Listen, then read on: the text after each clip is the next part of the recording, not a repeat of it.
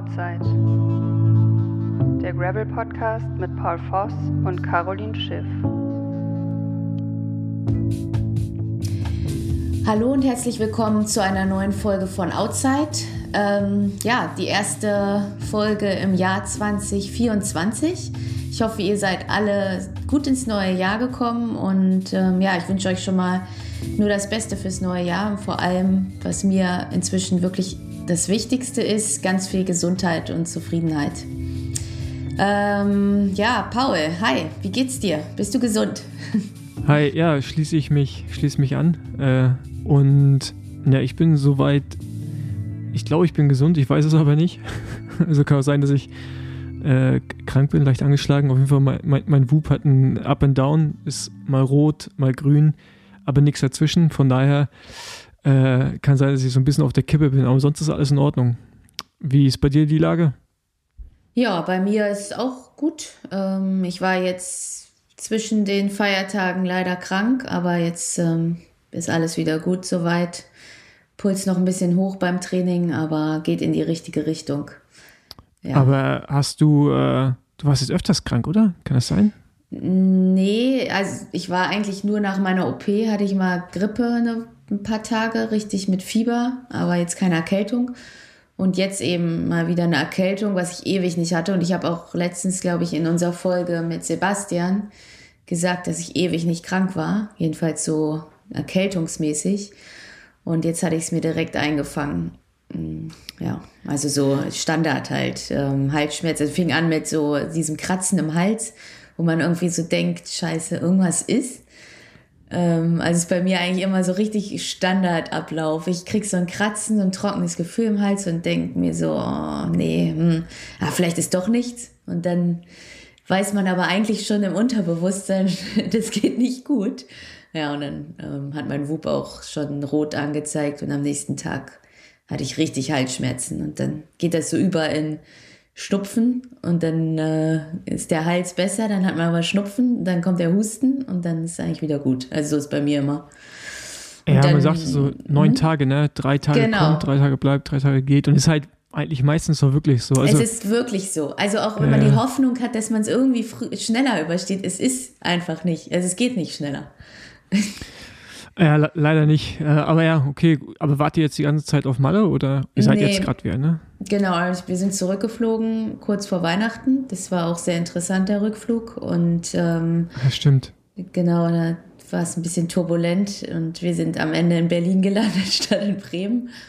Ähm, genau, und dann äh, waren wir halt über Weihnachten äh, und sind dann Neujahr wieder hergeflogen. Und ich war eben eigentlich die meiste Zeit dann in Deutschland krank, weil es jetzt auch ja, mit Wetterturbulenzen ähm, in Bremen war es jetzt auch nicht so richtig attraktiv zum draußenfahren. Deswegen. Hattet ihr, also ist das ist Wasser rübergekommen über den Deich oder? Mm, also bei uns ist noch gut, aber es gibt Stadtteile, die sind wirklich richtig überschwemmt und auch meine Trainingsstrecken sieht wirklich aus, als wenn wir an der Nordsee wohnen, direkt. Also ist schon krass. Also wirklich. Ja so, wir haben so eine BMX-Strecke ähm, an der Weser, wo wir sonst manchmal ein bisschen so die Hügel fahren und die ist einfach nicht mehr vorhanden. Also es ist einfach nur noch See. Und ja, bisher haben wir Glück. Wir wohnen ja auch direkt am, an der Weser eigentlich, ähm, aber der Deich hält und ich hoffe, das wird auch so sein, solange wir hier auf Mallorca sind. Ja, es ist krass. Also hier in Berlin war es jetzt mal ein paar Tage trocken, aber regnet jetzt auch wieder viel und ich bin jetzt das erste Mal jetzt auch wieder Richtung Potsdam und so rausgefahren. Äh, und da ist auch an der, an der Werder und so, äh, nicht an der Werder, an der Havel, mhm. äh, ist, ist, auch Wiesen, die sonst eigentlich Wiesen waren, sind jetzt halt Seen oder Teil der Havel. Mhm. Das ist, äh, ist schon krass. Und ich war auch eine, eine, kurze Zeit in Süddeutschland unterwegs, da war es auch äh, äh, brutal. Also da hattest du so Bäche auf der Straße. Mhm. Ja, das ist, ja. Äh, ist, bei uns auch, auch wenn wir jetzt äh, im Gelände hier unterwegs sind. Das sind einfach so Flüsse im Wald, die vorher halt Wege waren. Und man muss halt wirklich gucken, wo man fahren kann. Also ja.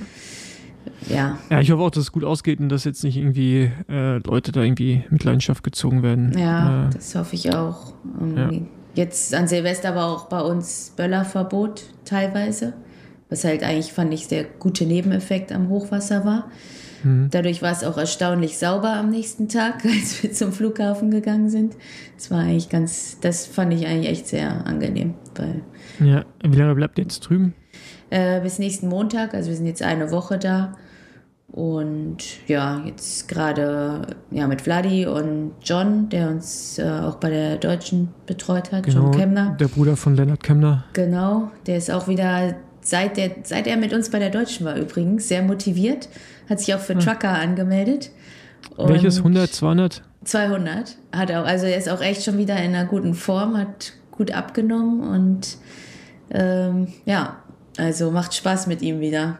Vor allem bergab ja, kann mir vorstellen. Gut, Fladi und ihm zusammen bergunter ist dann. Äh, das äh, ist interessant. Ist gefährlich, ja. ja morgen okay. kommt auch noch Lennart. Ähm, ja, dann wird es noch interessanter, auch berghoch. Aber ich glaube, da werde ich mich dann abmelden.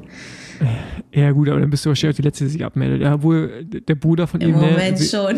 Ja, Im Moment schon, ne. Dauert noch ein bisschen. Ja. Ähm, genau, nee, sonst. Äh, ist ja nicht so viel passiert, ne? Irgendwie halt schlechtes Wetter, haben wir gerade schon besprochen, und Krankheit. Mhm. Ähm, dafür ging es in Belgien, oder sagen wir im, äh, im Benelux auf jeden Fall rund mit einigen Rennen, mit mhm. so einem krassen Run von äh, Mathieu, der, glaube ich, jetzt acht Rennen hintereinander gewonnen hat. Ja. Und irgendwie bei jedem Rennen immer noch beeindruckender wird. Also. Ja, ist Wahnsinn. Das, ja, ist schon das ist, ist einfach so, wenn er noch mit den anderen irgendwie zusammenfährt, weiß man eigentlich, dass er gerade nur so Halbgas fährt. Und dann fährt er einfach mal einmal schneller und alle sind weg. Und er ist allein. Also. Naja, es sieht schon, ich fand es besonders hart, fand ich es in Leonhut, oder Leonhaut, äh, kann man es richtig ausspricht, ähm, weil er ja so der einzige ganz große Fahrer war. Also war es kein äh, äh, Elisabeth da und kein äh, Las van der Haar und so und auch kein äh, Wout van Aert oder Pitcock. Und mhm. ja, da war schon ein krasser Unterschied. ja, das ist Wahnsinn. Das, ja, ähm, aber ja, was, was natürlich dann so der, der Top-Aufreger war, ne, ist äh, seine Spuckaktion. Mhm. Die hast du ja sicherlich mitbekommen. In Holst, ne? Ja, genau. Ja. Äh, ich weiß nicht, hast du es live geschaut oder? Ja, ich habe es mir angeguckt. War auch ein mega cooles Rennen, fand ich, weil es so, ja, außer Van der Poel hatte eigentlich irgendwie jeder irgendeinen Defekt oder irgendwelche technischen Probleme, Sturz. Und ja, Wout ja auch, den hat es ja auch irgendwann mit einem Kettenabwurf zurückgeworfen. Und ähm, ja, aber ja, ich glaube, so der Aufreger des Tages war eben, dass Mathieu van der Poel ähm, die grölenden Fans ähm, bespuckt hat, nachdem die ihn wohl mit Urin und Bier bespritzt haben. Hm. Ja, ja, und dann gab es ja so ja, verschiedene Meinungen, ob es in Ordnung ist, dass äh, Mathieu van der Poel eben spuckt oder ob er sich wehren darf oder nicht. Und ja, was sagst du dazu? Naja, also wehren darf er sich. Also finde ich schon, dass, dass man seinen Unmut äußern kann, wie er es getan hat. Darüber kann man streiten. Mhm. Ähm, ich bin ja auch ein Fahrer, der, wenn es also wenn, äh, wenn man mich schlimm erwischt, äh, auch eine kurze, eine kurze Zündschnur hat. Mhm. Keine Ahnung, also ich, ich glaube, dass er das nicht also da muss schon viel passiert sein im Vorfeld. Ich glaube, das war so eine Anstauung von ganz viel Ärger seinerseits. Ja. Ähm, weil du hast bei allen Rennen gehört, ne, da wurde immer ausgebuht. Das ist echt krass. Also das habe ich so auch noch nicht erlebt. Ähm, aber ich habe es bei vielen Rennen gehört, dass er ausgebuht wird. Äh, ich finde es krass, weil Hulst ist ja auch ein niederländisches Rennen. Also ja, ja, es müssen ja keine Niederländer sein, ne? Können ja auch, also. Ja, klar, es kommen sicherlich ja. auch Belgier zum Rennen, aber irgendwie, ja. Ja, also ich, ja, ich, ich fand es auch, ähm, ja, auch man jetzt spucken muss, darüber kann man sich wirklich streiten. Ich finde es aber in Ordnung, dass er, dass er, dass er ein Zeichen ja. setzt. Wie gesagt, die Art und Weise, über die kann man, glaube ich, echt äh, reden. Ähm, ja. Ja, aber was, was soll er auch groß anderes im Rennen als Spucken machen? Also ja, da, viel, da, da habe ich viel jetzt, anderes äh, blieb nicht übrig, außer die Flasche. Äh, Flasche hat er auch nicht am Rad, also. Nee, aber da, genau, da wollte ich nämlich drauf hinaus. Es gibt drei andere Vorfälle, zumindest größere Vorfälle. Mhm. Und zwar Sven Nice äh, ist 2012 in Leonhaut äh, Leon Huth, ist er vom Rad gestiegen. Mhm. Also es wahrscheinlich hatten da auch, ich kann mich sogar, ich habe das damals auch geschaut, das Rennen, ich kann mich sogar daran erinnern, irgendwie hat wahrscheinlich auch ein Zuschauer die ganze Zeit irgendwie beleidigt und irgendwann fährt der Nice vorbei an dem und hält einfach an, wirft sein Rad weg, geht unter, unter dem Absperrband durch und läuft dem Typen hinterher, der aber weggelaufen ist. Okay, das, das hätte Mathieu auch machen können, weil die Zeit hat er definitiv. Die Zeit hat er gehabt, läuft dem hinterher und er hält nicht an, bis er den irgendwann stellt und stellt ihn halt richtig. Fängt an mit dem zu diskutieren. Das ist geil. Ja, das ist, äh, das, das fand ich gut. Ähm, dann Richard Kronendahl in Diegem bei diesem Nachtrennen 2001, Mhm. der, äh, der, äh, was boxt der mit wem? Ich, ich habe das jetzt, ich habe es mir vorhin alles nochmal angeschaut. Der auf jeden Fall geht auch vom Rad. Genau, genau, der geht vom Rad und der boxt sich mit welchen. Der Okay. boxt ein und danach fährt er weiter und dann noch eine, der sich dann, der sich wahrscheinlich darüber beschwert, dass er den geboxt hat und dann kriegt er auch noch mal eine. Ähm, das muss man sich mal anschauen. Das, das äh, witzig ist es nicht, aber es ist interessant, sich anzuschauen. Also Richard Grondahl, äh, auch Weltmeister gewesen und so. Äh, und dann Bart Wellens, der äh, irgendwo bei irgendeinem Crossrennen, auf jeden Fall kickt einen Zuschauer. So, ist, so eine, ist so eine Abfahrt, die so mit einer Linkskurve und vor der Linkskurve holt er sein Bein raus und macht wirklich so einen, so einen Karate-Move. Haut so mitten in die Zuschauer rein und tritt so rein. Mhm. Ähm, ich weiß nicht, ob wir die Videos verlinken sollten, keine Ahnung, kann aber jeder mal selber gucken. Bei YouTube findet man ja alles. Aber das sind so drei Beispiele, wie man es auch hätte machen können. Alle jetzt nicht unbedingt besser, aber Ja, ja, außer das von Sven Nice. Ich meine, Außer das von Sven Nys. Diskutieren ist ja auf Ja. jeden Fall in Ordnung. ja, genau. Also das fand ich, äh, ja. Ah Ja, aber ich sehe es auch so wie du. Also ich finde ähm, definitiv, er kann sich wehren und ähm, ich glaube auch im Eifer des Gefechts, jeder, der Rennen fährt, weiß mit einem Puls von, keine Ahnung, 180. Ja, aber ich glaube, überlegt der war man- bei ihm nicht gut, 180. War ihm, bei ihm wahrscheinlich eher 130, aber egal. Manchmal überlegt man dann vielleicht nicht und ähm, ja, Nee, ich glaube, denk, das war er einfach war so hart eine, genervt. Ja, genau. Aber es ist momentan, er hat das eh schwer. Ne? Leute äh, Mhm. ähm, regen sich ja auch auf, dass er mit dem Lambo ankommt und so und äh, fragen sich, wie viele Lamborghinis er da hat und verstehen da halt. Das ist halt dann so, das finde ich dann auch so, das finde ich dann so interessant, weil wir als Radsport-Community oder auch so Fans uns ja immer, also immer sagen, wir brauchen so Persönlichkeiten, Mhm. weißt du? Mhm. Und wenn wir da mal jemanden haben, Mhm. ob einem das nun gefällt oder nicht, dass er irgendwie so Sportwagen fährt, das mal außen vor. Mhm. Aber die so ein bisschen äh, Attitude haben. sind, ja. Ja, genau, dann, äh, dann ist ein das, oder ist das einigen halt auch nicht recht. Mhm. Also ich finde es, wie gesagt, das wäre jetzt auch nicht meins, da mit Lambos jede Woche einen neuen Lambo anzukommen. Übrigens, das sind auch nicht seine, sondern das, das Mhm. Ja, war hat ja dem einen Fall ein- Autohaus-Deal, ne? Nee, der hat sogar einen richtigen Lambo dir mittlerweile, glaube ich, weil ich Ah, habe okay. vorhin, wurde mir direkt, ich abends hänge ich noch bei Facebook ab. Ja, ich bin halt noch so, so halb, wir, wir sind halt alt. Also. wir sind halt alt. Und da wurde, wurde ich voll gespammt damit. Also mit richtigen von Lambo, Italien, Okay. Werbung, wie er mit, mit er mit so aus durch die Gegend fährt. Und da hatte dann ja irgendwie dieses, also ich weiß nicht, ob es ein Huracan war, aber davon diese Offroad-Version. Und Leute dachten direkt, da hat, also, das war halt so ein Marketing-Ding. Und du hast halt auf einmal auch gesehen, dass das Ding woanders aufgetaucht ist auf Instagram. Also das war einfach so, einfach Marketing.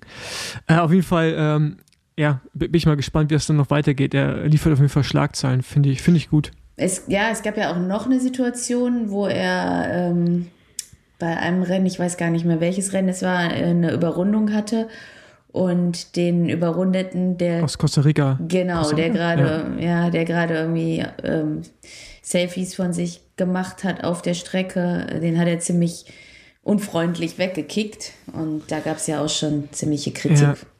Genau, aber da fand ich halt, beim ersten Anschauen dachte ich, oh, das, das ist halt komplett, also, was soll das? Mhm. Also, warum macht er das? Beim zweiten und dritten Mal siehst du halt, das war halt so, der stand halt einfach, der ist auf einmal richtig im Weg gelaufen. Also, das Genau. war gar nicht, also, er hatte gar nicht viel mehr, das war nicht so, ey, verpiss dich, sondern es war halt, ja, okay, also, entweder kippe ich jetzt vom Rad oder ich stoße ihn kurz weg. Ja, Also halt für die Variante, das fand ich dann am Ende so, also das legitim ist das falsche Wort, aber fand ich jetzt okay. ja. Ähm, und der Costa Ricaner hat ja auch gesagt, dass es sein, seine Schuld war. Genau, und er wollte glaub, direkt war, aufhören mit Rennen fahren. Ja, genau. ich glaube, da war auch ein freundlicher Austausch danach über die Medien und mhm. äh, ja, wie gesagt, die, Spuck, die Spuckaktion, das hätte man auch anders lösen können. Das mit dem äh, Costa, Costa Ricaner, äh, ja, es war jetzt so ein Rennunfall. Ja, ja. ich denke genau. auch, es war in Ordnung. Ja, mal gucken, welche Kinder im Hotelflur rumlaufen bei der WM. genau, stimmt. Ja, da gab es ja auch noch mal was. Ja, das ist ja. ja auch ein bisschen unter den Tisch gefallen, oder? Wie bitte? Die ganze Aktion ist so ein bisschen nicht mehr. N naja, gut, er hat halt eine Strafe bekommen, ne, glaube ich. Okay. Äh, darf irgendwie so und so lange nicht einreisen. Ich glaube, ich bin mir jetzt nicht 100% sicher, aber war, ist, glaube ich, schon so auch abgewickelt einfach, ja. Mhm. ja. Ähm, genau, dann wir haben, ich weiß nicht, wo, ne, lass uns zuerst ein Camp und dann können wir danach Deutsche, wo wir danach ja auch einen deutschen Fahrer reinholen, passt das. Aber ich weiß nicht, Ryan Kamp kennst du ja wahrscheinlich, ne? Mhm. Äh, ehemaliger U23-Weltmeister. Mhm. Der ist dieses Jahr oder letztes Jahr noch bei, ach, jetzt habe ich das Team vergessen.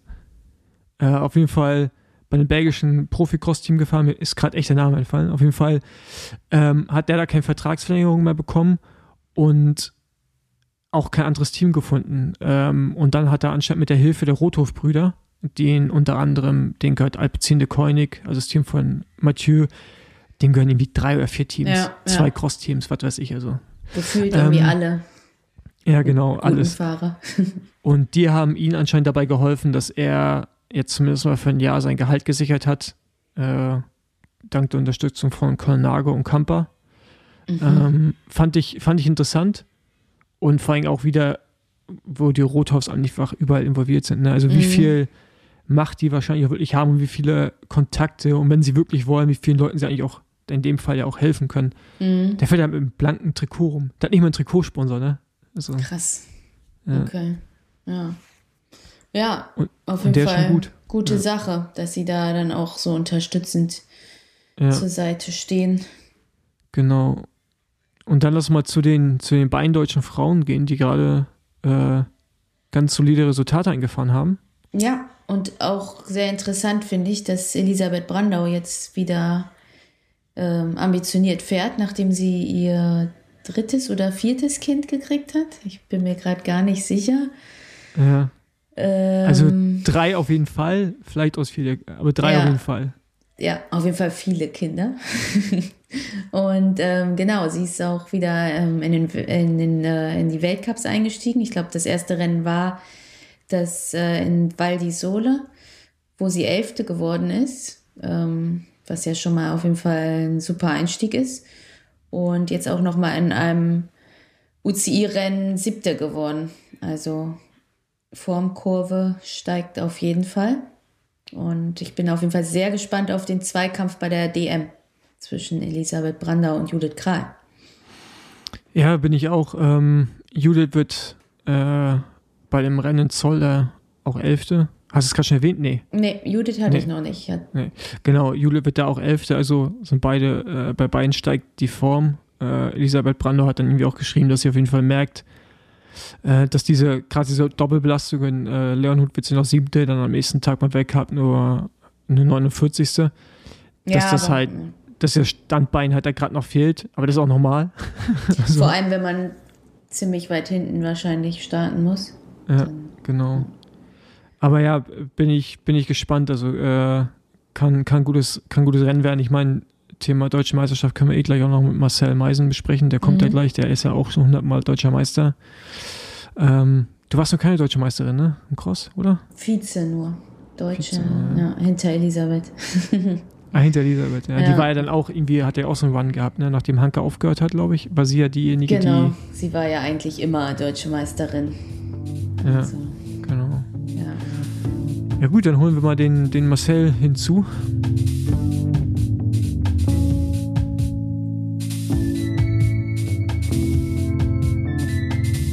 Ja, wir haben jetzt zu Gast Marcel Meisen. Ähm, hi Marcel, wie geht's dir? Bist du gut ins neue Jahr gekommen? Hallo Caro, hallo Paul. Ja, äh, ja, ich habe glaube ich schon geschlafen, aber ich habe noch ein bisschen gehört von Anfang vom Feuerwerk. Aber dann bin ich zum Glück schnell eingeschlafen und morgen, morgens ging es raus zum äh, Neujahrscross in Petange in Luxemburg. Und ähm, deswegen viel gefeiert wohl nicht. Wo du ja auch direkt erfolgreich warst mit dem dritten Platz. Ja, erfolgreich. Also wie gesagt, ich hatte da sechsmal gewonnen. Ähm, da will man natürlich auch gerne das siebte Mal gewinnen. Ähm, aber dieses Jahr waren auch echt gute Fahrer da und äh, ja, hat dann äh, nur für den dritten Platz gereicht, aber äh, ja, sicher auch nicht schlecht. Hast du, hast du schon mal Silvester gefeiert? Also außer früher als Teenager. Vielleicht da auch noch gar nicht, oder? Weil da gab es ja, du bist ja schon immer Cross gefahren. Eigentlich schon, ja. Also soweit ich mich erinnern kann, eigentlich ab 1. Januar immer, äh, immer gefahren. Also ich habe schon mal ja, rein gefeiert, dass man irgendwie abends bei Freunden war und dann aber wirklich äh, um halb ein dann äh, ab nach Hause ins Bett. Und äh, ja, groß gefeiert habe ich noch nie, aber ähm, ich hatte auch ein paar gute Jahre. Also man kann auch ohne Silvester feiern, glaube ich, gut ins Jahr starten. ja, das stimmt. Ich glaube, man startet auch besser mit einem Sieg ins Jahr ausgeschlafen als mit einem großen Kater. Deswegen äh, ist vielleicht gar nicht so Definitiv. schlecht. Definitiv. Das, das stimmt wohl. Ähm, aber ja, kurz, kurze Vorstellung nur. Also du bist 34 Jahre, du hast jetzt, wenn die Folge rauskommt, noch nicht Geburtstag, aber am Sonntag. Am Sam nee, Montag, Montag. Am, Am Montag. am 7. ist äh, in Zonhofen Weltcup und am 8. dann, Wirst du 35? ja, zumindest Ja. steht es auf dem Papier, aber ja, irgendwas, weiß nicht, vielleicht ist da was schiefgegangen bei der Geburtsurkunde. Ja. Aber wir, wir hatten gerade das Thema schon, du hast, äh, du hast auf jeden Fall auch gerade schöne Haare. Ja, ist ein bisschen. Und äh, ja, da hast, meinst du schon, du solltest vielleicht mal auf meine Frisur wechseln. Ich kann es empfehlen, ist pflegeleicht. Sieht im, also man sieht halt immer gepflegt aus. ja, meistens. Das, äh, Ja, und es ist auch kost kostengünstig. Das, stimmt, ja. Friseur ist Genau. ganz schön teuer. ja. Äh, auf jeden Fall bist du. ja, dass ich nicht zum deutsche- Friseur gehe, ist ja mein Problem. Deswegen. Ja, genau, das wollte ich, ich glaube, da Spaß. Ja, da, äh, ja. Ja, ich überleg's mir mal. Ja, ähm, genau, aber noch kurz zu dir. Du bist ähm, siebenmal deutscher Meister der Elite geworden, hintereinander. Ich glaube, der letzte deutscher Meister vor dir war Philipp Walzleben. Ja, zwischen meinem oder? ersten und meinem zweiten Titel war Philipp noch einmal Meister und dann, glaube ich, sechs Stück. Äh, Nee, Folge. Also, echt, ist das so? Ich, da, ich Ja. habe es extra nachgeguckt. Ja, du wirst es schon besser wissen als, äh, als Wikipedia. Okay, aber nichtsdestotrotz siebenmal deutscher Meister. Der Elite einmal bei der U23, der weiß noch, hat, hat, mir, hat sich dein Vater bei mir vor dem Rennen schon bedankt, dass ich nicht fahre. Äh, in Herford stimmt. damals. Ja, Ja. Philipp, genau. Philipp war verletzt. Philipp hatte. Philipp war verletzt. Ich bin Elite gefahren, freiwillig. Und genau. Aber auf jeden Fall da und überraschenderweise, ja, nicht, also für Insider nicht, aber 2020 wirst du deutscher Straßenmeister der Elite am Sachsenring. Im Sprint gegen, Ja, Pascal Ackermann, war Ackermann. Zweiter. Äh, Alex Krieger, damals Dritter. Ähm, ja, es war für mich ganz gut gelaufen. Klar, das Corona-Jahr, also sind, der eine oder andere ist nicht mitgefahren. Aber ähm, ja, die Strecke kam mir da entgegen, war natürlich ein bisschen atypisch, aber äh, also ja, nicht so wie andere Meisterschaften. Ähm, aber der Sprinter bergauf, das liegt mir einfach und, äh, und ich glaube auch, was vielen, äh, ja, wir sind glaube ich 48 Runden gefahren und drei kleine Anstiege, wo man immer drüber drückt auf dem Sachsenring. Wer, wer da schon mal gefahren ist, der kennt das. Ein, zwei Mal ist das alles okay, aber dann, ähm, ja, im, im, im, unterm Strich fast 150 Mal einen kurzen Anstieg hoch.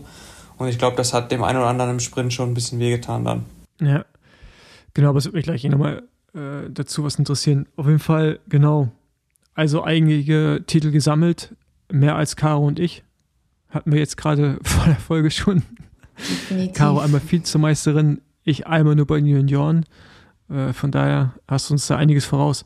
Aber wie bist du überhaupt zum Radsport gekommen? Weil das habe ich auch nie so richtig, äh, das weiß ich einfach nicht. Wir kennen uns ja auch schon seit, seit den Junioren, ne? Eigentlich. Ja, du hast ja eben schon angesprochen, ne? das kommt vom Vater. Ähm, Den hatte ich noch nicht angesprochen von deinem Vater, aber genau, kannst du mal auch kurz erzählen. Wir nennen dich ja auch eigentlich immer Jupp. Ja, da bist Kannst du einer der wenigen, der es macht, aber äh, ja, das ist noch aus, aus alten Nationalmannschafts-BDR-Zeiten irgendwie so, äh, da hatte ja jeder seinen Spitznamen so. Ähm, da ist das irgendwie auch noch ein bisschen übrig geblieben.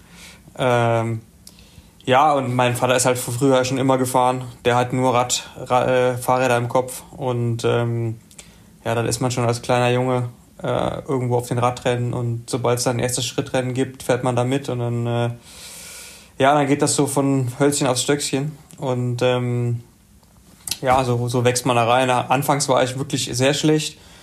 Ich glaube, vor der U15-Klasse war ich immer bei jedem Rundstreckenrennen in der ersten Runde abgehängt. Ähm, hat natürlich auch vielleicht mit, mit der Entwicklung zu tun dann. Und dann äh, in der Jugend und in den Junioren ging es dann so langsam aufwärts. Aber ich finde es krass, also jetzt, äh, wenn man so zurückschaut, wie unwichtig einfach auch dann noch U17 war, irgendwie. Also jetzt zurück, zurückliegend, also diese Altersklassen. Aber wie wichtig, wie wichtig das in dem Moment ist, ne? Also Aber es ist ja auch, was du gerade schon gesagt hast, echt extrem abhängig von der jeweiligen Entwicklung. Also es ist ja so einfach nicht vergleichbar untereinander. Also. Nee, da gibt es ja ganz viele, die wirklich die Jugendklassen dominiert haben. Also hier in NRW, ja, gab es da ganz viele und die dann wirklich in der U17 auf einmal nicht mehr jedes Rennen gewonnen haben und dann auch schnell die Lust verloren haben und aufgehört haben. Ähm, ja. ja, von denen, mit denen ich früher gefahren bin, wo wirklich jeder immer dachte, die sind viel besser, fährt eigentlich keiner mehr. Ähm, selbst in der U23-Klasse noch. Äh, ja, sind nicht mehr viele übrig. Gibt es nur noch wirklich die absoluten Profis äh, wie John Degenkolb. Äh, ja, dann wäre es schon ein bisschen der Jahrgang drunter schon äh, Jascha Sütterlin und sowas. Ähm, sind da nicht mehr viele übrig. Also es bleiben dann wirklich, wirklich eine lange Karriere haben die wenigsten. Ja. Ja, Paul Aber, ist auch einer äh, der wenigen, der noch, ich weiß nicht, bei dir aus dem Jahrgang sind ja, ja auch gut. nicht viele, die äh, ähm, ich bin auch alt, ne? Ja, oder die bis vor zwei, drei Jahren noch gefahren sind. Das sind auch, glaube ich, nicht so viele, ne? Ja, ja, das sind nicht. Ja, genau, also aus meiner Generation waren es eigentlich auch nur Klemme, der mit hochgekommen ist. Geschke, äh, das, das war's. Also, ich vergesse jetzt wahrscheinlich einige, aber das so aus meinem unmittelbaren Dunstkreis. Dege war ja schon ein bisschen jünger, auch Kittel.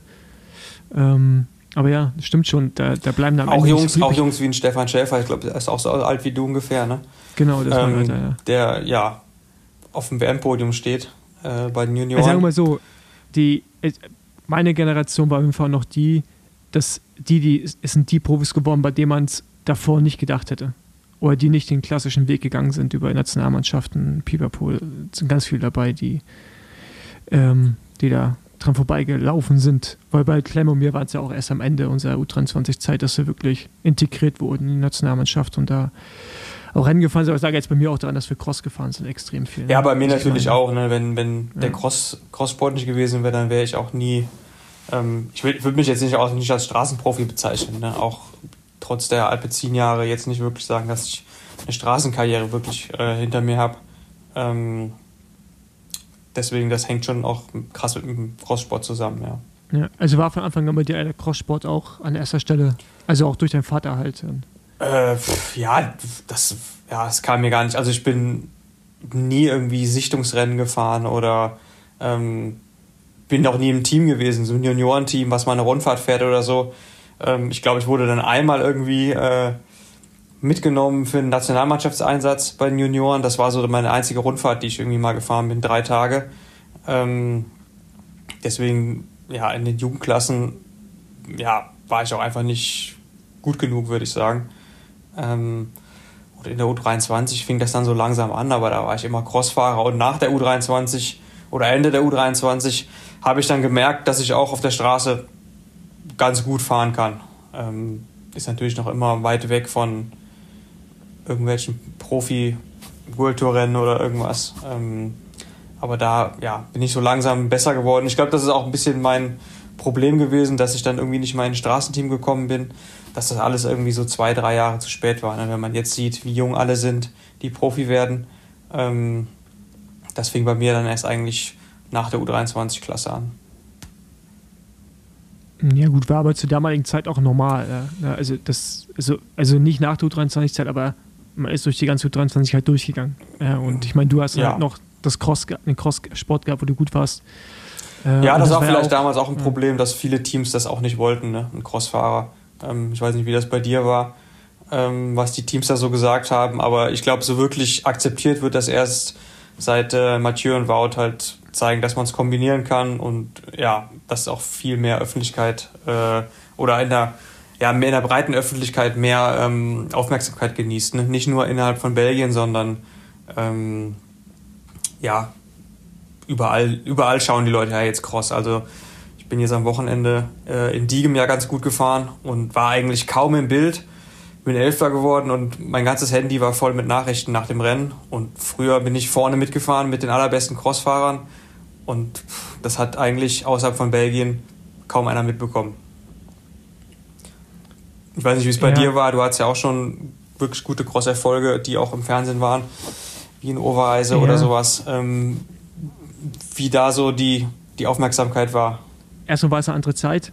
Äh, Internet gab es zwar schon, aber wurde jetzt nicht so genutzt, wie man es heute nutzt. Nee, man konnte auch einfach die Rennen nicht gucken. Ne? Also die kamen ja, in, genau. in Belgien im Fernsehen, aber das konnte nicht empfangen. Und ähm, ja. ja, durch, durch GCN und, und Eurosport, die jetzt fast alles zeigen, ähm, haben die natürlich die Leute natürlich einen viel einfacheren Zugriff. Ja. Da habe ich auch das Gefühl hier, ähm, also wenn ich so in meiner Radsportbubble, auch Bremen und auch so die jedermann Hobbyfahrer, also es gucken eigentlich alle Crossrennen und alle ja, fiebern mit und äh, nutzen das eben, dass man da wirklich eigentlich jedes Rennen ja inzwischen gucken kann. Ja, mal ganz ehrlich, du hast innerhalb von zwei Stunden oder zweieinhalb Stunden hast du ein Frauenrennen und ein Männerrennen. Ja. ja also das ist halt, da hast du jetzt ein normales UCI, ein Tagesrennen, ist da zur Hälfte rum. Und da ist aber die erste Hälfte noch nichts passiert, so ungefähr. Also das ist schon natürlich auch gut äh, zum, zum äh, irgendwie sich mal kurz reinziehen. Aber was ich jetzt interessant fand, was du meintest mit, dass die Teams jetzt offener dafür sind. Aber ich glaube, es gibt aber auch nur diese drei Fahrer, die es wirklich hinkriegen. Es gibt, also, also bei den Frauen ja noch viel mehr. Also bei den Frauen hast du, glaube ich, die Überschneidung. Aber ich glaube, es wird sich irgendwann auch regeln, wenn diese Spezifizierung halt auch noch weiter fortschreitet, dass Frauen sagen, ähm, jetzt ist ja zum Beispiel auch, du kannst ja im Frauenradsport als Allrounderin ja auch noch die Tour gewinnen. Weißt du? Also, und das wird, glaube ich, sich irgendwann auch noch mal ändern, dass es ein, ein gewiss spezieller wird. Und äh, bei den Männern, ich meine, da ist ja nur Mathieu Wout und Pitcock. Wer ist denn da noch, der wie auf der Straße Weltspitze ist und im Cross? Äh, es gibt auf jeden Fall einige, die es könnten. Ähm, die ist natürlich die Frage, wovon redest du? Redest du vom, von Top Ten fahren im Weltcup, was schon richtig gut ist?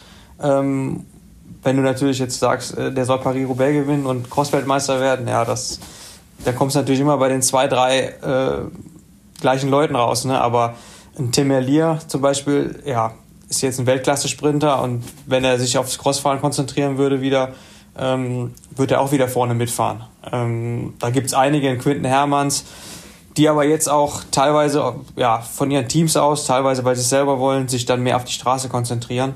Ähm, vielleicht fällt es dann den absoluten Top-Fahrern ein bisschen schwerer, ähm, beide Disziplinen zu machen. Ähm, aber ich finde schon, dass ja, ein Quinten Hermanns, der jetzt eigentlich aus dem Training ein paar Rennen fährt, doch schon ziemlich ordentlich fährt. Ähm, ja, nee. äh, Im, im naja, Cross, ja. Ja, ja, naja, auf jeden Fall. Aber halt diese, diese hundertprozentige Ernsthaftigkeit dahinter, wie es, ich finde, dass bei uns, das, zu den Zeitpunkt, wo wir es gemacht haben, schon auch öfters war. Also Lamonta hat es bei mir unterstützt, also U23 sowieso, war es möglich. Und danach, Milram, wollte ich dann selber auch nicht mehr. Ähm, nach der einen WM, die dann äh, so ein bisschen dramatisch für mich war. Und genau, also von daher, ich glaube, dass ich auch glaube ich heute, dass die Teams, ist immer die Frage, ne? also ich meine, was heißt Unterstützung? Den Rad zu geben, weißt du, und sagen, ja, du kannst fahren. Nee, oder halt unbedingt halt, auch das. Oder halt einen Fuhrpark hinstellen und dich auch quasi übers Coaching, allen drum und dran mit, mit Personal halt den ganzen Winter unterstützen. Ich glaube, das ist halt immer noch nicht so richtig der Fall anscheinend. Ja, überhaupt auch zu sagen, okay, den nehmen wir, der fährt Cross.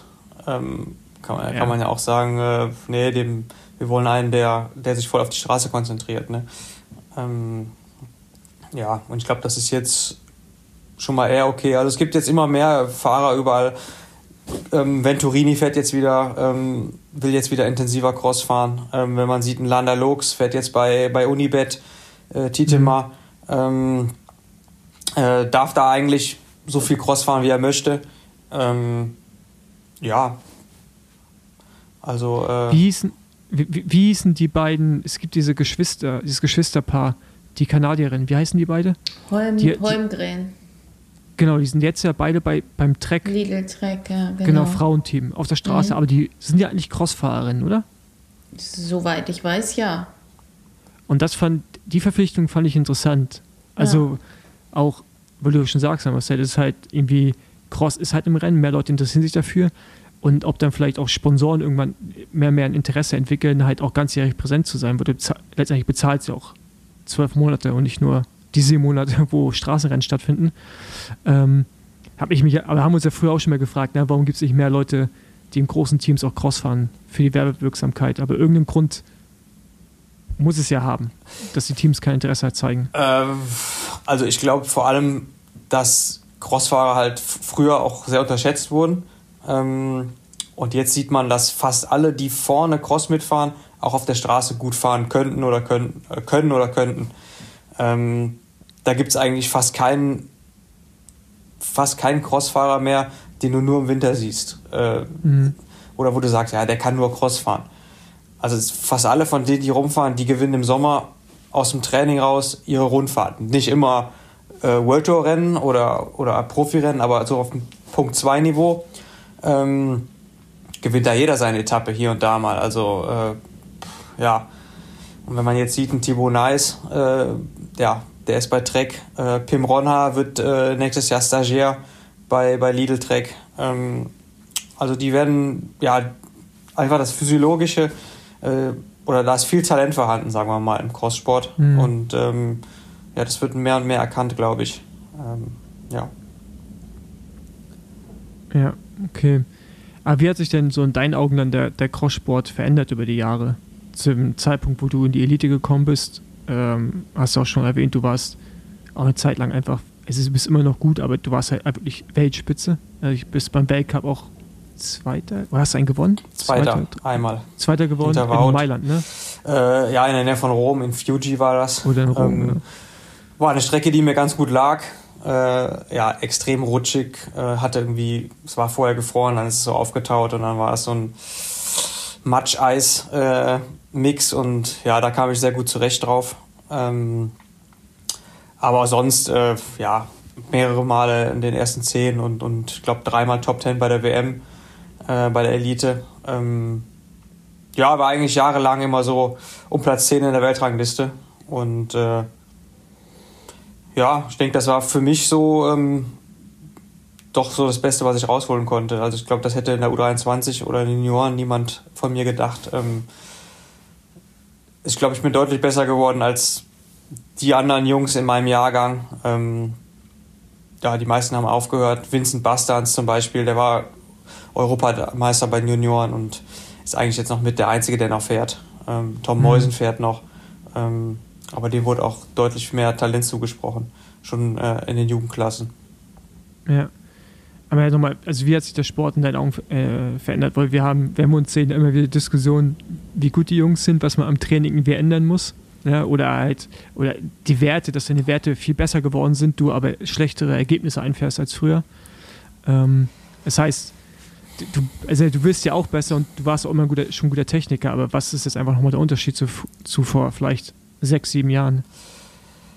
Ja, ist schwierig zu sagen. Im Cross ist es auch schwer zu messen. Ne? Du kannst nicht nach der Stunde auf deinen, auf deinen äh, Computer gucken und sagen, ah, ich bin so viel Watt gefahren. Ähm, klar kann man das irgendwo, aber man kann es extrem schlecht vergleichen, weil es immer ja, unterschiedliche Strecken sind, ähm, unterschiedliche Verhältnisse. Ähm, ja, und dann hat man die ganzen Tretpausen und alles. Also es ist sehr schwer zu vergleichen. Es ist jetzt nicht, als würde man 10 Minuten oder 20 Minuten Berg hochfahren ähm, oder ja, 15 Sekunden Sprintwert oder sowas. Ähm, und selbst im Sprint kommt es ja auf so viele andere Sachen noch an, als, als die 10 Sekunden Wattzahl, die du hast. Aerodynamik, Position und weiß ich was alles. Ähm, und so ist natürlich im Cross auch. Äh, aber nichtsdestotrotz, überall wird es professioneller.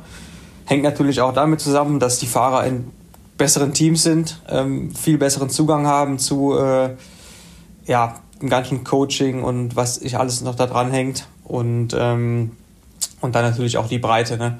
Ähm, wenn du jetzt guckst, ich bin mit einer der Ältesten ähm, und um mich herum sind auch nicht viele in meinem Alter. Also die nächsten Jahre hört fast keiner auf. Und es kommen immer nur Fahrer nach. Also jedes Jahr, wenn du jetzt schon wieder guckst in der U23, wie viele nächstes Jahr da Profi werden, ähm, das Feld wird immer breiter und, und ja, alles hinter den großen drei, sagen wir mal, oder vier, fünf Top-Fahrern. Ähm, ja, da, da, da kann halt jedes Jahr, jede Woche alles passieren. Ne? Sechster oder 23. Da kannst du da werden im Weltcup. Ähm, die gleichen Fahrer, also das ist so ein Niveau. Ähm, ja, extrem viele gute Fahrer und vielleicht vor sechs, sieben, acht Jahren, wenn du da einen schlechten Tag hattest, da war es immer noch 16. oder 15. Ähm, deswegen, äh, ja, und das kommt natürlich auch durch die ganze Aufmerksamkeit, ne? Äh, wahrscheinlich. Der Crosssport, dann denke schon, dass äh, ähm, der Profisport da ähm, ja, viel Aufmerksamkeit genießt inzwischen. International. Ja. Okay, aber was hast du für dich so über die Jahre äh, verändert? Oder, oder, hast, du, hast du für dich einfach so die Formel gehabt, okay, so, so funktioniert es für mich, so muss ich da rangehen? Oder hast du auch Sachen für dich selber hinterfragt? Naja, definitiv. Also auch mit den Trainern dann immer probiert, halt, ja, doch beim modernen Training zu bleiben, neue Sachen zu probieren. Ähm, ja, mal was zu probieren, was du früher nicht gemacht hast. Ähm, in Phasen, wo es dann vielleicht nicht so gut läuft, sagst du, okay, ich mache wieder so ein bisschen mehr wie früher, wo ich weiß, das hat für mich bis zu einem gewissen Niveau gut funktioniert.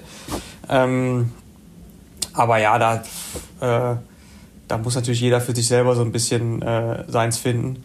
Ähm, ich denke, in der Entwicklung von einem Crossfahrer ist ganz wichtig, äh, ja, auch große Straßenrennen zu fahren.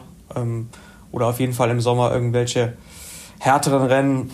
Mittlerweile kann man das sicher auch über Gravelrennen machen zum Beispiel. Oder es gibt auch einige Fahrer, die das mit Mountainbike-Rennen gut hinbekommen. Ähm, aber ich glaube, da braucht man auf jeden Fall ähm, irgendwas, um sich einen gewissen Motor aufzubauen. Ist dann für dich äh, Gravel auch eine Option im Sommer oder? Also ich würde jetzt nicht sagen, dass ich irgendwie noch äh, an meine Karriere jahrelang noch äh, Gravel-Rennen dranhängen möchte, aber ich bin letztes Jahr zwei Rennen gefahren und es war auf sicher, sicherlich ein, oder es war eine ziemlich coole äh, Veranstaltung und ähm, cool wäre da natürlich, wenn man es irgendwie hinkriegen würde, die auch ähm, ja dann irgendwie ins Fernsehen zu bekommen. Ähm, das war ja bei der EM und bei der WM der Fall und ich glaube, das war auch ein ziemlich großer Erfolg. Ähm, bei der WM sieht man ja immer, ich glaube, das ist immer am Wochenende von, äh, äh, von dem fünften Monument, Lombardei. von der Lombardei. Ja. Und äh, also die letzten zwei Jahre hat irgendwie über die Lombardei-Rundfahrt keiner geredet. Äh, das war immer nur die Gravel-WM. Ähm, deswegen, äh, ich glaube, das ist mit Sicherheit eine Disziplin, die äh, ja, sicher wachsen wird. Und es wäre natürlich schön, wenn man die dann auch äh, gut in Bild, äh, ja, irgendwie den Leuten zu Hause auf den Fernseher bringen könnte. Ja. Aber jetzt, ich würde das Thema Training trotzdem nochmal interessieren, weil was da beim Cross so krass ist, dass du ja diese früher noch extremer als heute, dass du einfach am Wochenende zum Teil zwei Rennen fährst und du fährst immer, man fährt immer Radrennen. Also man trainiert, also, also was du früher, trainierst bis zu einem gewissen Punkt, Anfang Oktober, und dann fährst du einfach drei Monate lang Radrennen. Ja. Und, und, und zwischendurch hast du mal wieder so Phasen, trainierst wieder oder wirst du krank. Aber es ändert sich natürlich jetzt so ein bisschen. Ich glaube, Lars van der Haar war so der Erste, der auch als Weltcup-Leader damals ähm, oder bei anderen Serien vorne war, einfach rausgenommen hat, um sich auf eine WM vorzubereiten. Ähm, ja, das ist halt, also was ich dann, weil du vorhin meintest, wenn man da so schwache Momente hat, macht man vielleicht immer das, was man früher gemacht hat, wo man denkt, das hat funktioniert. Aber eigentlich muss man ja auch ein gewisses Vertrauen entwickeln, was aber dann gleichzeitig auch schwer ist, wenn du Woche für Woche immer wieder abliefern musst und ist ja nicht so wie beim Straßenrennen. Da kannst du auch mal in so ein Rennen reinsetzen, da läuft es halt schlecht ist aber auch egal, weil das wirklich ja, ob du 50. bist oder 150. weißt du?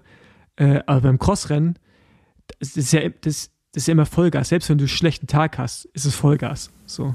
Ja, halt definitiv. Also, äh, ja, und beim Cross siehst du halt auch, ne, beim Straßenrennen kannst du mal mitfahren, wie du sagst. Beim Crossrennen steht es immer im Ergebnis schwarz auf weiß nachher. Äh, fünf Minuten Rückstand oder was weiß ich. Und mhm. äh, ja, das stimmt schon. Ähm, aber äh, ja, mit den, mit den Rennen ist natürlich auch Einfluss von Trainern, die sagen, hey, du musst hier das periodisieren, du brauchst irgendwie wieder eine Trainingsphase. Ja, so wird natürlich auch jeder besser. Ne? Früher war es einfach, da gab es die drei großen Rennserien, die es jetzt auch noch gibt, aber jeder ist sie gefahren. Ähm, ich weiß noch, irgendwann war mal Sven Nice, der hat mal den Weltcup oder einen Weltcup vor der WM ausgelassen. Das war ein Riesending, dass der den Weltcup nicht gefahren ist. Und jetzt ist es völlig normal. Ähm, es kommt natürlich auch dann durch die, die Straßenfahrer, die dann nur noch halbe Cross-Saisons fahren, wo dann alle sagen, ah, die sind ja jetzt viel frischer. Ähm, und dann fangen die anderen Fahrer natürlich auch an, ne, äh, ihr Programm anzupassen. Und ähm, ja, das, das sorgt natürlich auch dafür, dass äh, alle am Ende der Saison dann noch wahrscheinlich besser sind. Ähm, als wie es früher war. Ne? Früher äh, haben dann vielleicht die, die die ganzen Rennen am besten verkraftet haben, sind die beste WM gefahren am Ende. Und ähm, jetzt ist das, äh, ja, jetzt machen sich ja alle viel mehr Gedanken und bauen sich da ein Programm zusammen und äh, ja, wird vielleicht auch mal schneller gesagt, wenn es irgendwie nicht läuft, hey, zack, wir fahren jetzt mal zwei Wochenenden nicht, jetzt wird wieder ordentlich trainiert.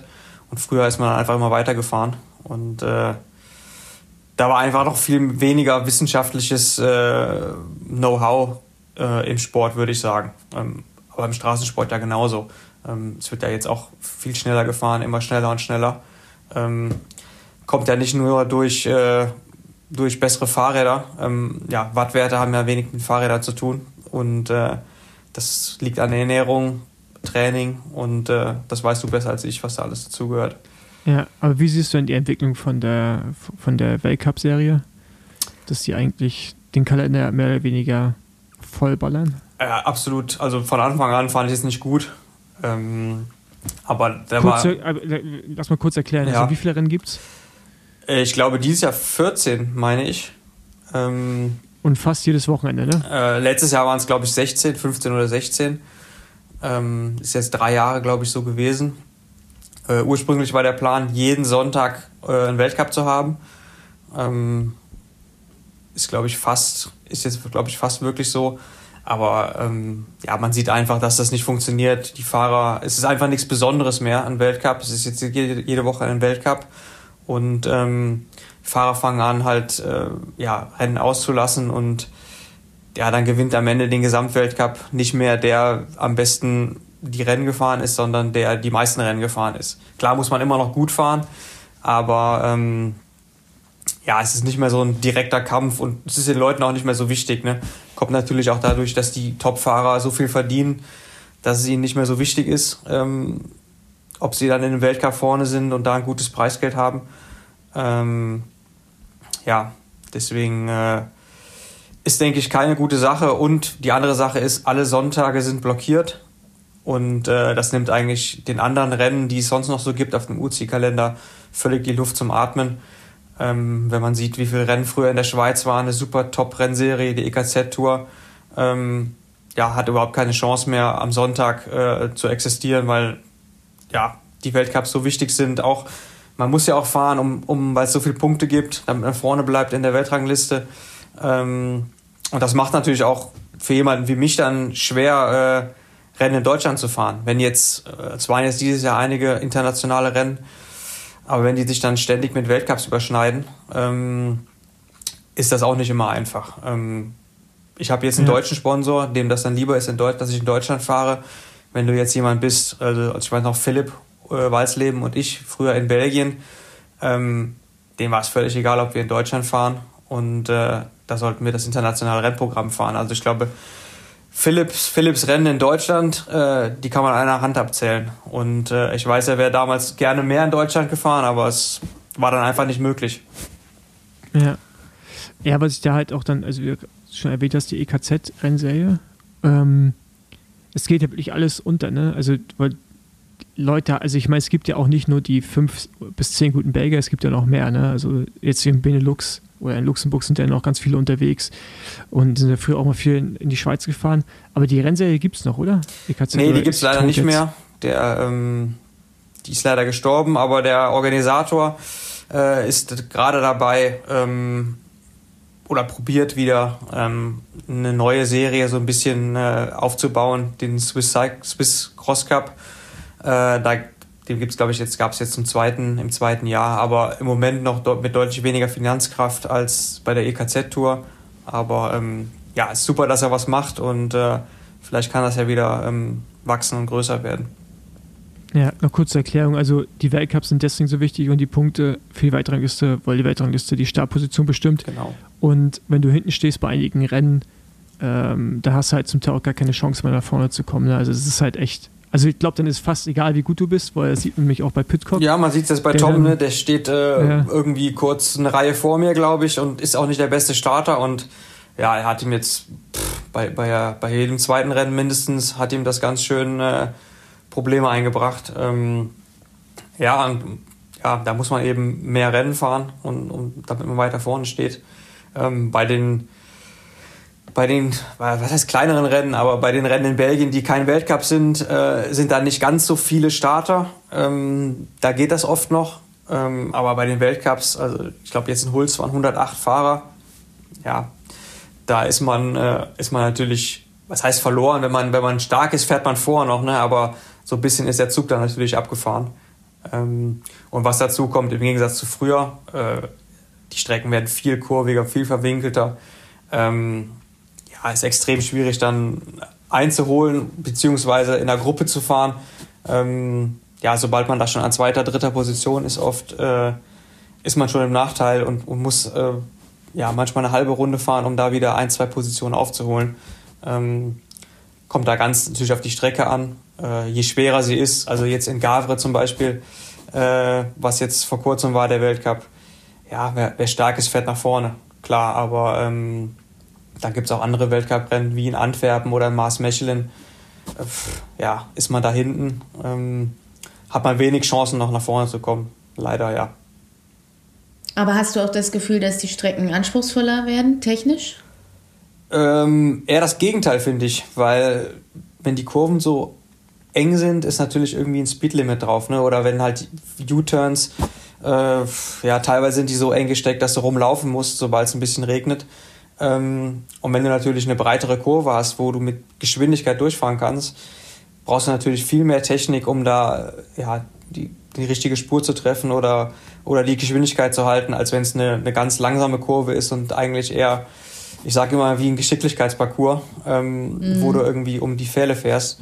Ähm, deswegen wirklich technischer finde ich die Strecken äh, nicht und ja, es gibt auch viele Leute, die extrem dagegen sind, aber ähm, ja, es sind natürlich mittlerweile nur noch äh, ja, ein, eine große ähm, Agentur Escolaso, die in Belgien die Rennen machen, ist dann einer, der verantwortlich ist für die Strecken und der andere bei Flanders Classics, die die Super Prestige und den Weltcup haben. Und es sind dann natürlich irgendwo immer die zwei gleichen Leute, die die Strecken bauen und dann äh, ähneln die sich natürlich auch alle ein bisschen, ja. Mhm. Mhm. Okay. Welche Ziele hast du noch? Ja, ist schwer zu sagen. Also ich glaube, an, an die Ergebnisse, die ich äh, früher erreicht habe, komme ich nicht mehr ran. Oder wird es schwer.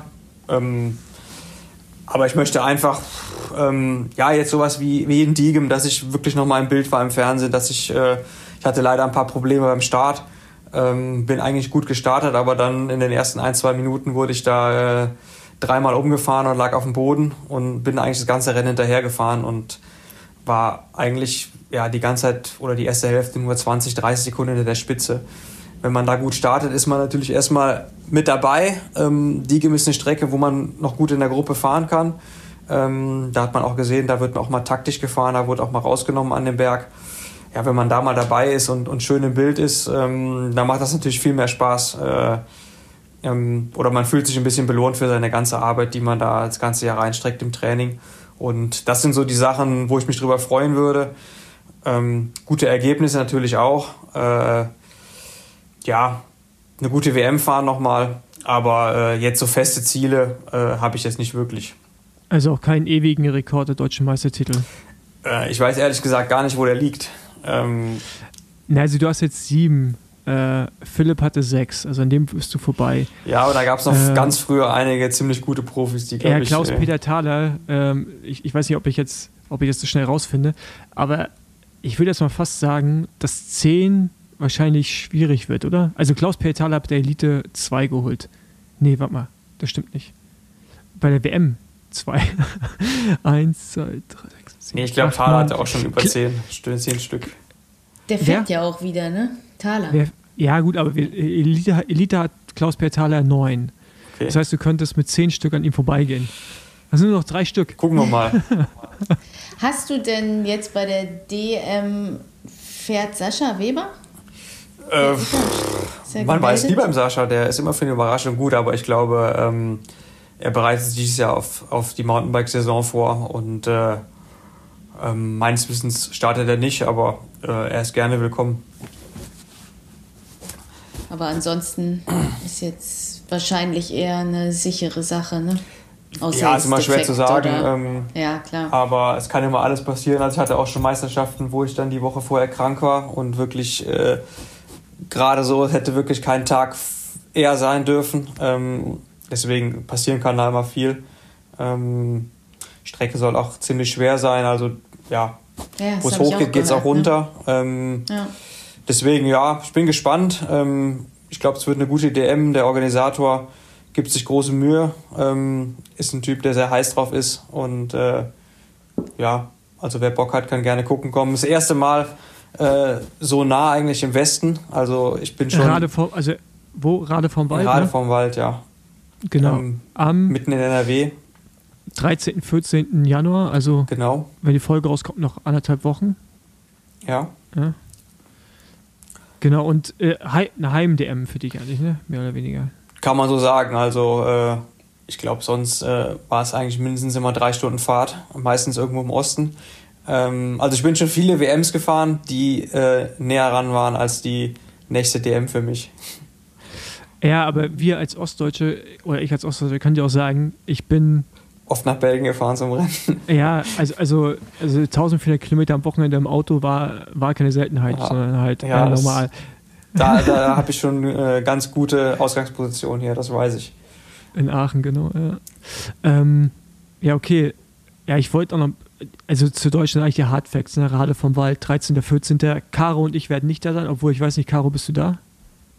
also nicht, ja, Vladi will wohl fahren, aber ich glaube nicht, dass ich mitfahre, ehrlich gesagt, weil ich brauche im Moment jedes Trainingswochenende oder jeden Trainingstag, den ich irgendwie kriegen kann. Ja, ich hatte. Aber da hast du mal ein paar Berge zum Trainieren. Ja, ja, aber wenn man dann da ist, so nebenher dann noch trainieren, ja, mache ich jetzt auch nicht unbedingt. Also, mal sehen. Aber, aber ich hatte schon, ich hatte eigentlich vor, mir vorgenommen, dies Jahr zu fahren. Aber es ist halt, ey, wenn ich mir diese Rennen anschaue, ne? Das ist so, im sieht cool im Fernsehen aus, aber für mich kompletter Abturner. Die Kurven, also, wie du schon sagst, die Geraden sind alles so kurz und so. Mm. Das ist halt, ey, wo will ich denn da hin, weißt du? Also, es ist ja, bis ich mal beschleunigt habe, da ist die Kurve, dann kommt die nächste Kurve halt und das ist. Ja, ja ist leider eine Tendenz, die ja nicht, nicht so erfreulich ist, finde ich. Ähm, ich verstehe es natürlich, dass das auch wegen dem Fernsehen ist, äh, es einfacher zu filmen ist und, und auch für die Sponsoren, die Banner, die aufgehängt werden. Ähm, ja, die Belgier nennen es immer TV-Kurven, ähm, wenn da so ein, ja, so ein Zickzack äh, gefahren wird. Aber für die Spannung ist es nicht gut, weil einfach ja kaum taktische äh, Phasen sind im Rennen. Ähm, wenn du keine Geraden hast und nur Kurven, dann fährst du von Kurve zu Kurve Vollgas. Auf wen willst du noch warten? Ähm, wenn keine lange Gerade ist, äh, brauchst du auch auf keinen hinter dir Acht nehmen, der irgendwie in deinem Windschatten hängt. Ähm, und so fährt halt oft irgendwie in der zweiten oder dritten Runde der, der Beste weg, manchmal sogar in der ersten Runde. Und dann finde ich oft, sind die Rennen sehr langweilig. Ähm, man sieht auch, die Rennen, die nicht so sind, sind oft sehr spannend. Viele Fahrer noch zusammen. Ähm, in Dublin letztes Jahr. Ähm, ja, da fallen mir ganz viele ein. Äh, ja, deswegen eine gute Tendenz ist es nicht, aber ich glaube, äh, uns wird da keiner erhören.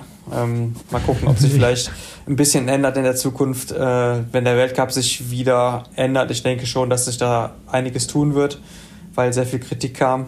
Ähm, auch von der, von der Anzahl der Läufe. Äh, deswegen mal sehen, was kommt. Ja. Mich würde noch kurz eine Meinung zu dem Mathieu van der Poel-Ding mit dem Spucken äh, interessieren, aber wenn du dazu nichts sagen willst, ist auch noch. Nee, klar, also ja, sollte man nicht tun. Ähm, aber ist natürlich völlig verständlich. Ähm, ja. ja. wenn, und, und ich kenne Mathieu wirklich gut.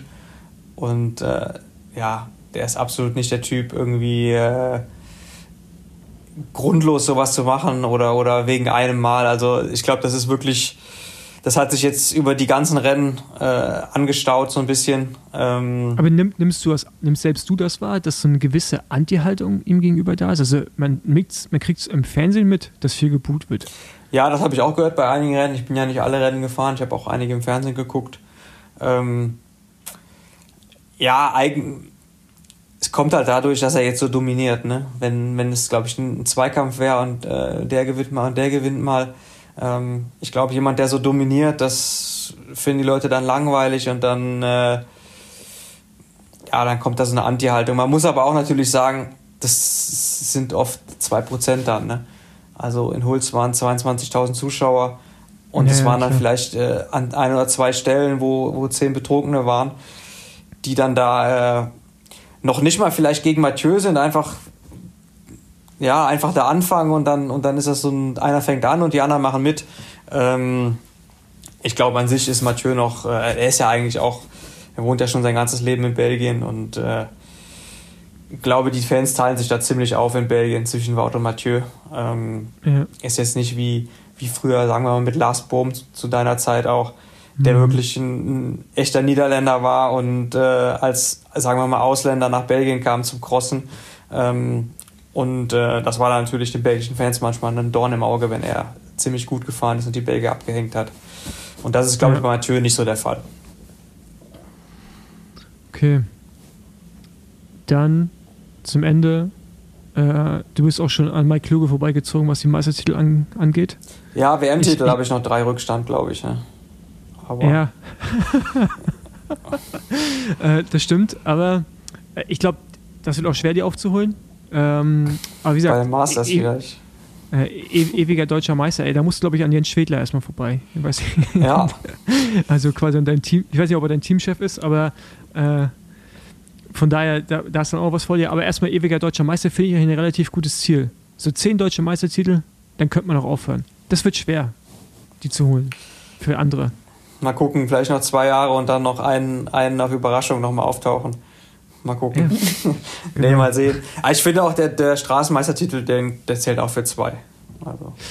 Genau, das wäre auch noch eine Frage gewesen, was für dich, also würdest du alle sieben Cross-Titel gegen einen Meistertitel auf der Straße eintauschen? Du hast ihn, aber hättest du, würdest du es quasi so aufwägen? Ja, das wäre schwierig zu sagen. Ne? Also ähm, die sieben Meistertitel, da, da hängt ja dann auch noch der Rest der Cross-Karriere eigentlich da dran und die würde ich auf jeden Fall nicht eintauschen. Also ähm, ich glaube, die hat mich, äh, die hat mir den Namen gebracht, den ich jetzt habe.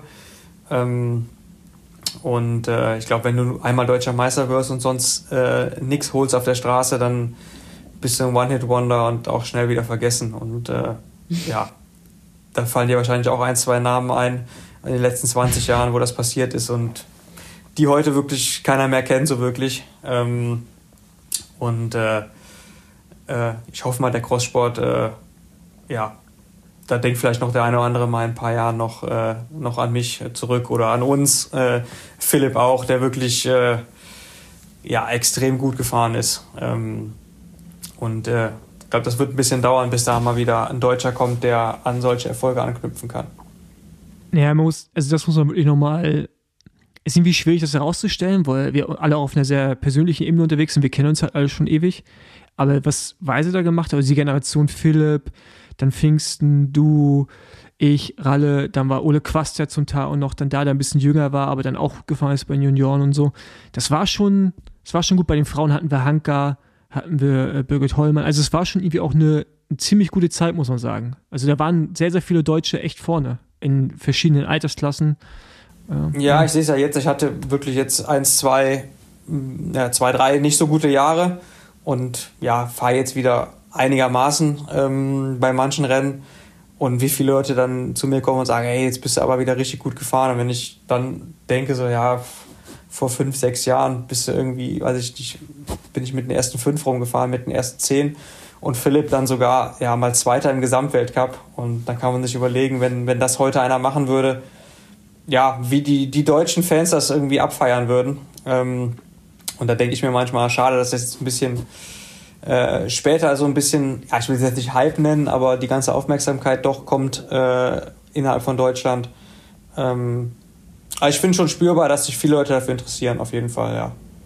Nee, also ich glaube auch, wenn die Ergebnisse, also das, was damals passiert ist, wie wir gefahren sind, wenn es da schon die Übertragung gegeben hätte und auch den Zugang zum Internet, wie es jetzt ist, ja dann hätten wir einen ganz anderen Status von Cross auch in Deutschland. Definitiv. Bin ich mir auch ziemlich sicher.